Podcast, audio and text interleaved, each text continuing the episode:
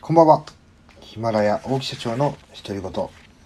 本日は9月20日日曜日でございます。えー、3回目の配信となりますが、3回目の配信はですね、ポジティブモーメント、えー、これについて勉強しようということでですね、お話をしていきたいと思います。えー、成功体験を思い出し、イライラを吹き飛ばす、また怒りかよってね、えー、突っ込まないでくださいね。私はあの、アンガーマネジメントファシリテーターになりました。えー、大木弘和先生っていうね、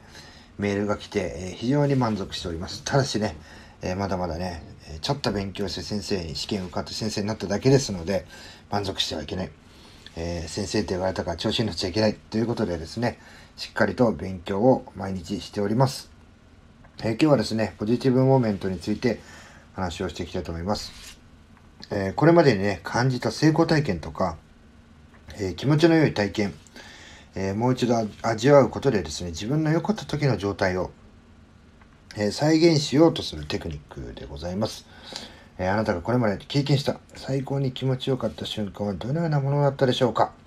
例えばね、えゴルフ、まあ僕ゴルフやんないんですけども、え気持ちの良いショットが打てた、えカラオケ、高得点が出せた、最高ですね。え告白がうまくいった、えプレゼンで褒められた、これいいですね。えー、心の中で思わずね、ガッツポーズをしてしまうような体験をしたことはないでしょうかと。えー、その瞬間は本当にね、気持ちの良い体験で怒りの感情に支配されてるなんてことはまずないでしょう。まずないですね。えー、もしこの瞬間が永遠に続いたら、さぞかしご機嫌に気持ちよく生きていくことができるのではないでしょうか。ポジティブモメントではその最高に気持ちよかった瞬間を思い出し、再体験することで自分を良い状態にします。とはいえですね、一日の終わりに今日も楽しかったと思い出すのはポジティブモーメントになりません。これね、いつも僕も勘違いしてやってたんですけどもね。えモーメントというくらいなので思い出すのはまさにその瞬間です。ポイントとしてはその瞬間を思い出す時に五感を使って思い出す。その最高に気持ちよかった瞬間に見ていたもの、聞こえていた音、匂い、肌で感じていた感触、もし味覚があればそれも、えー、思い出す。ことにつながります。五感を使って思い出すことで、その瞬間の思い出は頭の中だけではなく、体を使って感じることができます。そうすることで、体全体が最高に気持ちよかった瞬間と同じ状態になれると。イライラするとき、なんだか調子が上がらないときなど、このポジティブモーメントを使って、最高の自分になってみてくださいと。まあ、これはですね、まあ、ちょっとね、こう妄想する、妄想とちょっと違うかな。瞑想するとか、えー、もうどうしてもね、こうイライラしてどうしようもない時ってね、えー、こういうの書き書き消されてしまいがちなんですけども、まあ、こういうのをですね、しっかりね、あああいう場所で成功した時ってあんな匂いがしたなとか、要は僕なんかね、あの、サッカーで、えすごくね、いいプレーができた時、野球とかで、えー、2安打、ヒット2本打った時とかのことはですね、思い出すようにしています。まあ、土のグラウンドの匂い、えー、その時の緊張感、そしてですね、雰囲気、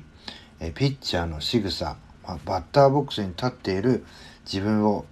俯瞰的に見ている姿、そしてね、ベンチで仲間たちが、